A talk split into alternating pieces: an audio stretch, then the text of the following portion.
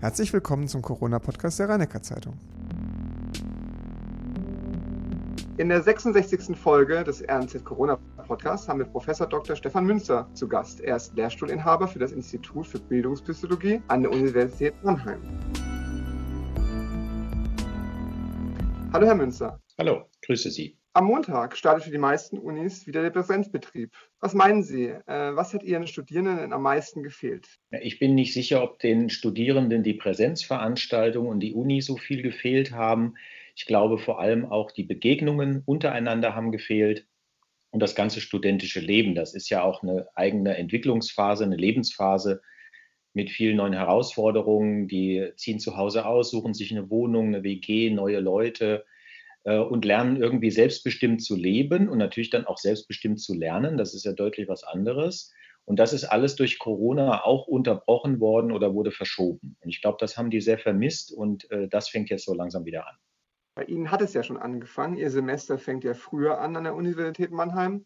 Welche Erfahrungen haben Sie jetzt mit dem Start der Präsenz gemacht? Ist es alles reibungslos verlaufen? Ja, aus meiner Sicht haben wir äh, reibungslos und ohne Chaos hier angefangen. Wir sind ja schon seit sechs Wochen jetzt quasi in so einer Art Regelbetrieb. Die Universität hat durch ihr Hygienekonzept auch sichergestellt, dass wir uns hier sicher fühlen können. Äh, und zwar muss man seinen 3G-Status nachweisen, zentral, und kriegt dann so einen digitalen Hörsaalpass. Das geht auch, äh, wird man so freigeschaltet. Und das wird auch stichprobenmäßig an den Hörsaal, Hörsaaleingängen dann kontrolliert. Und man kann sich und muss sich digital einchecken in die Veranstaltung. Da kann man also auch nachverfolgen, wer war wo äh, in der Veranstaltung, falls es doch mal zu einem Ausbruch von Corona kommen sollte. Und ähm, soweit ich das hier beobachte, äh, verhalten sich alle sehr vernünftig ähm, und ähm, genießen es, dass sie in Präsenz wieder da sein können. Gibt aber auch Studierende, die jetzt noch nicht gekommen sind oder die äh, die Hybrid Angebote wahrnehmen. Also wir machen in den Vorlesungen grundsätzlich alles hybrid. Wir sind im Hörsaal, aber man kann auch von außen teilnehmen und da sind auch eine ganze Menge Studierende, die dann eben von außen teilnehmen. Dann blicken wir noch mal ganz kurz zurück und zwar, wie ging es denn eigentlich Ihnen? War es nicht auch mal schön, eine Vorlesung von zu Hause auf, auf der, von der Couch auszuhalten? War das irgendwie ganz andere Erfahrung für Sie? Also nee, das war nicht schön. Also am Anfang gibt es so einen kleinen Effekt, das ist also alles neu und digital und Zoom und so weiter. Man arbeitet sich ein bisschen ein und man stellt sehr schnell fest, dass der Hörsaal definitiv besser ist. Also ähm, äh, das hilft mir auch in meiner Rolle. Ja, man hat ja dann so eine Umgebung, die sieht auch schon professionell aus und da sehe ich auch viel professioneller drin aus in dieser Umgebung. Ich habe tatsächlich eine Couch in meinem Arbeitszimmer, aber die habe ich natürlich nicht gezeigt, sondern ich muss dann ja versuchen, zu Hause irgendwie was so eine professionelle Haltung, eine Arbeits- und Lehrumgebung herzustellen, nur in diesen kleinen Kacheln. Und das gilt für die Studenten ja auch. Und das ist echt anstrengend. Also da hilft einem sozusagen diese ganze Umgebung an der Uni doch sehr, das professionell zu machen. Es geht, aber es ist anstrengend. Was haben Sie eigentlich früher gedacht über die Qualität von eines Fernstudiums? Es gibt ja viele Fernstudienangebote. De facto waren Sie doch für diese anderthalb Jahre auch eigentlich ein Fernlehrer. Ja und nein. Ich habe mir über Fernstudium ehrlich gesagt nie Gedanken gemacht. Äh, was mir dazu halt einfällt, sind Studienbriefe. Das heißt, im Prinzip lernt man alleine mit irgendeinem Text. Ja, das ist so die Hauptsache, die ich mir dabei vorstelle. Das gab es jetzt natürlich auch. Äh, ich muss vor allem daran denken, dass die Studierenden eben mit dem Lernen dann alleine gelassen sind und das alles irgendwie mit einer sehr hohen Eigenmotivation und Durchhaltewillen irgendwie hinkriegen müssen ohne irgendwie sozial eingebunden zu sein, ohne sich mit anderen verständigen zu können. Das ist für mich Fernuniversität und das ist für mich kein erstrebenswerter Zustand.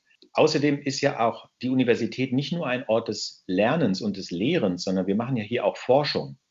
Und ich glaube, die Studierenden lernen dabei auch, wie wir hier Forschung machen und wie neues Wissen eben in der Wissenschaft entsteht. Dazu müssen sie aber dann auch hier sein. Das funktioniert am besten in Präsenz und vor Ort. Wie war es denn bei Ihnen zu Hause, wenn den ganzen Tag die alle Leitungen blockiert waren. Welche Erfahrungen haben Sie da gemacht? Ich muss mich halt selber gut strukturieren. Das habe ich aber ganz gut hingekriegt. Also ich halte mich schon für einen Menschen, der selbst reguliert seinen Arbeitstag strukturieren kann und nicht unbedingt jetzt das braucht, dass er so eine Taktung hat. Das ist das eine. Und das andere ist, also es gab eigentlich keine Beschwerden, eben im Gegenteil. Also die Tochter, die war auch so in der Zwischenphase, die hat vor einem Jahr Abitur gemacht, hat dann so ein Zwischenjahr irgendwie, hat eben nicht angefangen zu studieren mitten in Corona, sondern fängt jetzt an, wo alle wieder in Präsenz äh, kommen können. die war viel zu Hause und die hat auch äh, durchaus immer mal Netflix geguckt und da gab es aber wegen der Bandbreite keinen Stress. Also wir haben uns nicht streiten müssen, wer jetzt das Internet kriegt. Schauen wir nochmal zu Beginn der Pandemie. Äh, die Uni Mannheim hat sehr schnell auf Home Learning umgestellt. Vor anderthalb Jahren haben wir auch mitgekriegt, dass sie innerhalb von zwei Wochen die Leitung haben stehen haben. Wer hatte da eigentlich mehr Probleme mitzukommen? Sie als Lehrende oder die Studierenden in dieser Zeit? wir hatten beide irgendwie so äh, Anfangsschwierigkeiten, so da reinzufinden. Wobei ich sagen muss, die Unterstützung durch die Universität empfand ich als sehr gut. Die haben technisch unheimlich schnell aufgerüstet, äh, ganz schnell Lizenzen gekauft, die Lernplattform aufgerüstet etc. Haben uns unterstützt und Rathilfe gegeben, Schulungen, alles Mögliche äh, gemacht. Äh, also die Digitalisierung als solche äh, dass man die Tools hat und dass man mit denen umgehen kann, das war überhaupt nicht das Problem. Äh, und ich glaube, auch für die Studierenden war das nicht so das Problem. Also wir können irgendwie mit den digitalen Tools umgehen. Das Problem ist eher, oder sagen wir mal, die Herausforderung ist, äh, das didaktisch jetzt gut zu machen. Also, dass die Leute dabei bleiben und dass man diese Art von Energie und Motivation, da online präsent zu sein, wirklich aufbringen kann. Und äh, ja, ich hoffe, mir ist das einigermaßen gelungen. Dabei muss man vielleicht auch unterscheiden.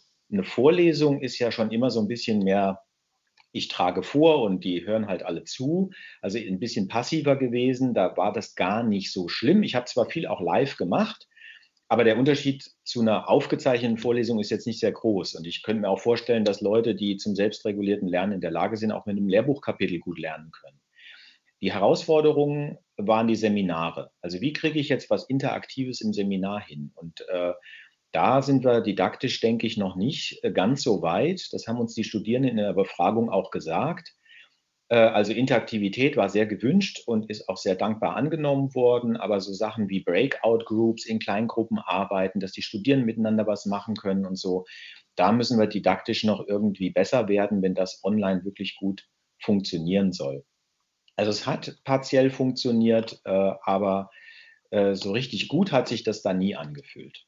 Ist es dann nicht auch so, dass einige Studierende auch den Anschluss verpasst haben? Also nicht nur, weil sie nicht die Uni vor Ort hatten, oder das gesellschaftliche Leben, sondern auch Austausch mit anderen Studierenden, die Bibliothek, die Lehrerinnen auch direkt zu fassen zu haben. Glauben Sie, dass dieser Anschluss bei einigen tatsächlich verloren gegangen ist? Ja, also bei einigen mit Sicherheit. Äh, ich hoffe, dass das jetzt äh, eine Phase war. Ja, also nicht, dass die sozusagen aufgeben, sondern äh, wir tun viel um sozusagen Brücken zu bauen und auch mögliche Verzögerungen aufzufangen. Und ich hoffe sehr, dass diese Studierenden wieder zurückkommen und den Anschluss wieder finden können. Vielleicht ein Datum oder eine, ein Befund aus unserer Umfrage. Also zwei Drittel der Studierenden haben gesagt, dass sie in diesem Corona-Semester, um das es da ging, ihren Studienplan komplett eingehalten haben. Zehn weitere Prozent haben gesagt, sie haben sogar mehr gemacht und ein Viertel hat gesagt, es ist nicht, also da, sie haben irgendwo das verloren oder es ist nicht, äh, sie konnten nicht alles machen. Also das sind, das ist ein Viertel, sagen wir mal, um die es geht und unter diesem Viertel vielleicht noch einige, äh, die dann sozusagen noch, also das, was Sie gerade gesagt haben, noch weiter weg, vielleicht zu Hause gewohnt bei den Eltern, nicht in der Stadt, nicht in der Bibliothek, die also da wirklich dann Probleme haben, vielleicht auch das Internet nicht so gut funktioniert. Äh, die, da hoffe ich sehr, die kommen zurück und wir bieten wirklich an, dass wir da äh, Lösungen finden, wenn das da irgendwo im Studienverlauf problematisch gewesen sein sollte. Sie haben die Studie gerade schon angesprochen. Ähm, Sie haben nämlich eine, äh, eine Umfrage gestartet zwischen unter 100, 1500 Studierenden. Haben Sie noch weitere zentrale Aussagen? Was ist Ihnen so da am meisten aufgefallen? Also die Umfrage, die war schon lange beschlossen. Äh, das Qualitätsmanagement der Universität Mannheim hat äh, über 9000 Studierende, die bei uns eingeschrieben sind, angeschrieben. 1500 haben sich beteiligt. Das ist auch repräsentativ über unsere Fakultäten. Also wir haben schon eine ganz gute Rückmeldequote dann gehabt. Und ja, was kann man so sagen? Insgesamt haben die Studierenden schon gesagt, Auswirkungen so ganz global dieser Pandemiesituation waren eher negativ. Also auch alles, was Sie jetzt so angesprochen haben.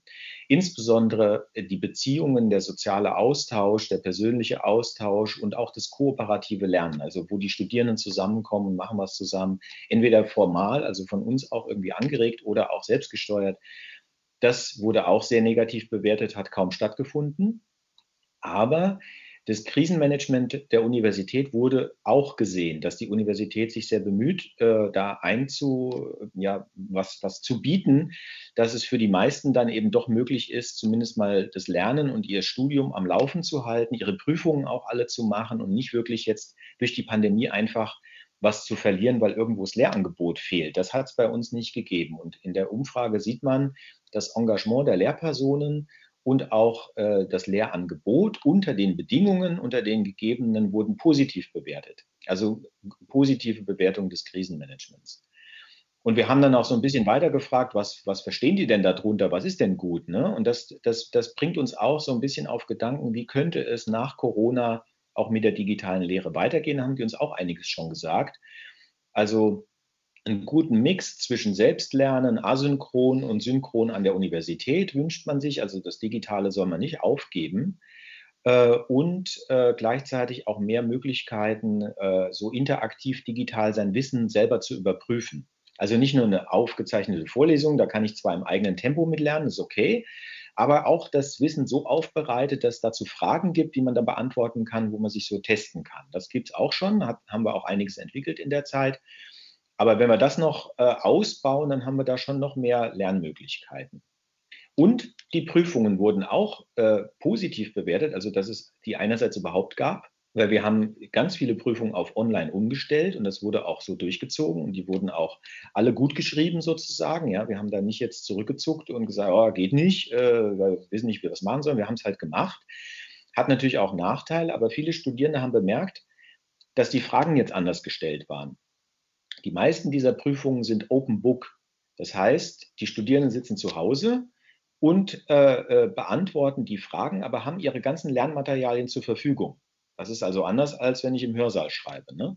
Und weil wir das ja wissen, stellen wir andere Fragen. Das heißt, es geht vielmehr um Verständnis. Und dann haben die Studierenden gesagt, super, das sind gute Fragen. So wollen wir eigentlich die Klausuren in Zukunft auch haben. Und das ändert auch die Art und Weise, wie wir lernen. Also da gibt es schon äh, einige doch ein bisschen grundlegendere Ideen, wie sich möglicherweise das an der Uni auch verändern kann, äh, wenn wir jetzt äh, so diese Erfahrungen so ein bisschen ernst nehmen und auch die, äh, was uns die Studierenden dann dazu gesagt haben, wie sich das Lernverhalten verändern kann. Wir haben es gerade angesprochen, Online-Klausuren. Sie und äh, Ihr Studium ist ein bisschen weiter zurück als meins. Also bei mir sind es vielleicht so zehn Jahre. Eine Online-Klausur stellt man sich irgendwie so vielleicht so ein bisschen im Schlaraffenland vor, wo man eigentlich mal seine Materialien nebendran sitzen hat und äh, auch mal gucken kann, äh, kann so eine Online-Klausur aus Ihrer Vorstellung heraus so eine, so eine Leistungsabfrage sein, die auch vergleichbar ist? Äh, das kann sie meiner, äh, meiner Ansicht nach sehr wohl sein. Also wir haben schon darauf geachtet, dass wir eben die Fragen so stellen, dass man natürlich das Lernmaterial benutzen kann. Also die waren dann nicht so ganz trivial, diese Fragen. Was dann aber natürlich auch wieder ein bisschen schwierig war, war vorherzusehen, wie schwierig würde das für die Studierenden sein und wie gut können sie mit diesen Fragen umgehen. Oft sind es dann eben auch keine Multiple-Choice-Klausuren mehr, sondern man muss echt Freitexte schreiben. Da kann man übrigens auch schnell erkennen, ob Leute zusammenarbeiten. Äh, wenn, wenn sich da also die Texte dann sehr ähneln, dann, dann hat man da schon so ein bisschen Ideen. Und das haben wir auch zum Teil gesehen und auch verfolgt. Es geht ja nicht, dass äh, das unfair äh, abläuft. Ähm, aber mit diesen Formaten muss man eben umgehen. Es ist aber ganz ähnlich wie bei einer Hausarbeit oder auch bei einer Masterarbeit auch. Da schreiben die hinten rein, ja, ich erkläre, dass ich das eigenständig gemacht habe. Und auf diese Erklärung müssen wir uns ja auch verlassen. Das ist bei einer Online-Prüfung jetzt auch nicht anders. Da wurden diese Erklärungen auch abgefordert. Und wir verlassen uns darauf bis zum Beweis des Gegenteils. Und dann gibt es natürlich extrem Ärger. Also das ist klar, dass äh, wir Betrug natürlich nicht dulden können. Wir wissen natürlich auch, normalerweise findet wirklich so eine Klausur unter, äh, wie im Hochsicherheitstrakt statt. Ja? Also die Leute sitzen ganz weit auseinander, die können nicht abschreiben. Die wird die Identität geprüft, die werden natürlich genau beobachtet, während sie ihre Klausur schreiben. Das ist natürlich in der Online-Klausur zu Hause anders. Da haben wir ein Stück weit einen Vertrauensvorschuss gegeben, haben gesagt, wir machen das jetzt so, wir vertrauen euch.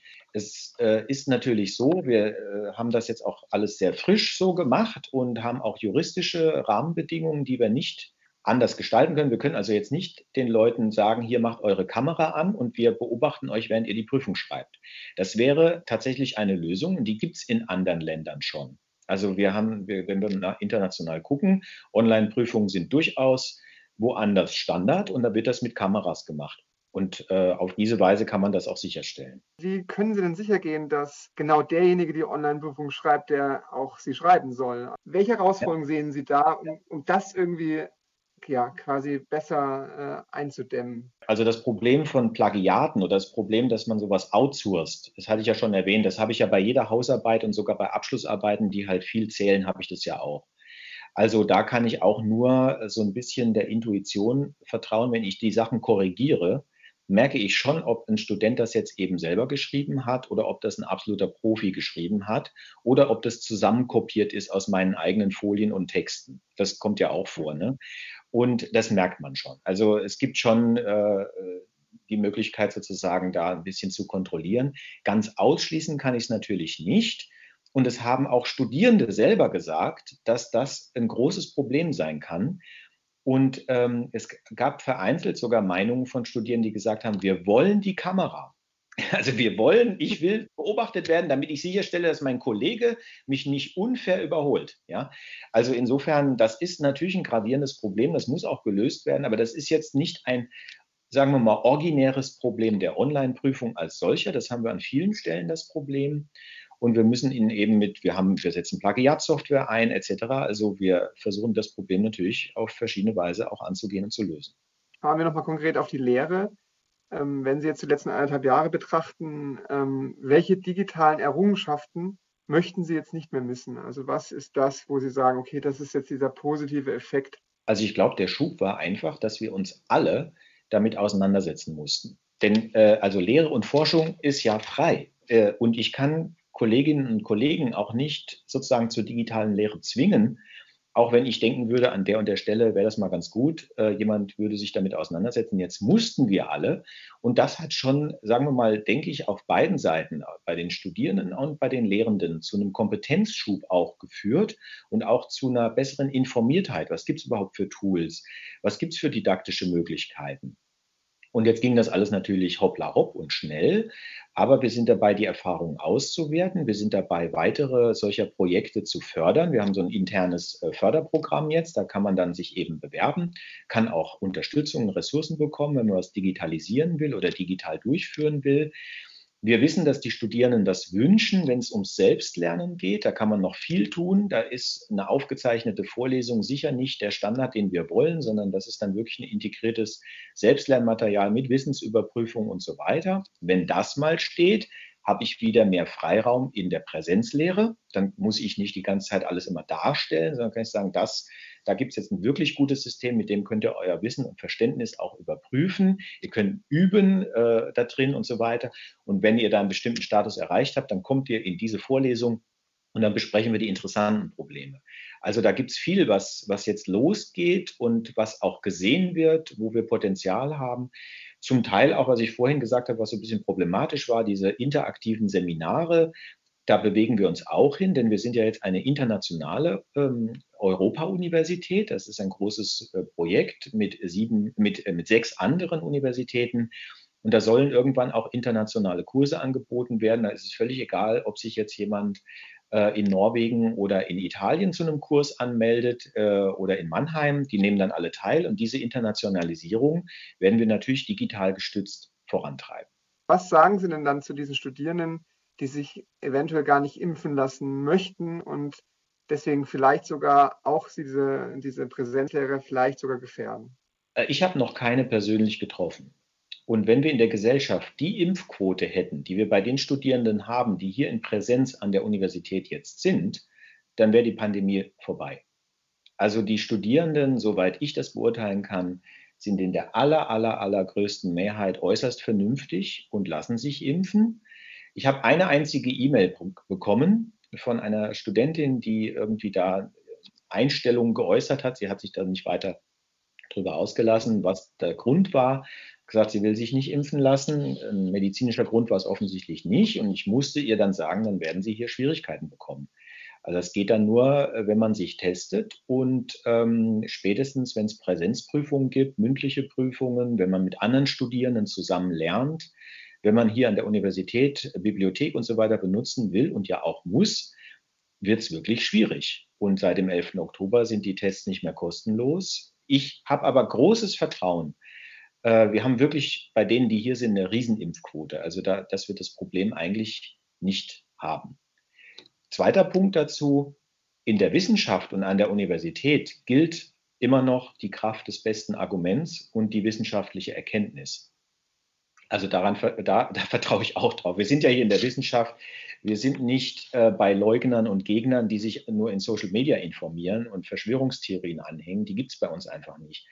Und wer sich daran orientiert, der muss ja zu dem Schluss kommen, dass man sich impfen lassen muss, um sich und andere besser zu schützen. Und äh, äh das haben, also diese Einstellung hier haben wir eigentlich alle und auch äh, sozusagen unsere Werte, dass wir aufeinander aufpassen und ähm, die Hygieneregeln deswegen befolgen, nicht weil, weil irgendjemand Regeln aufstellt, sondern weil das Sinn macht. Das ist das, was hier uns äh, eigentlich antreibt und motiviert. Herr Münzer, vielen Dank auch für diesen positiven Abschlussblick, den Sie in Ihrer Universität gegeben haben. Also ich bedanke mich sehr herzlich für das Gespräch. Gerne. Vielen Dank. In der nächsten Woche wird Klaus Welzel, Chefredakteur der RNZ, wieder mit Chefvirologe der Universität Heidelberg, Hans-Georg Kreuslich, über die Pandemie sprechen, was wir im November zu erwarten haben, was es mit den Impfdurchbrüchen auf sich hat.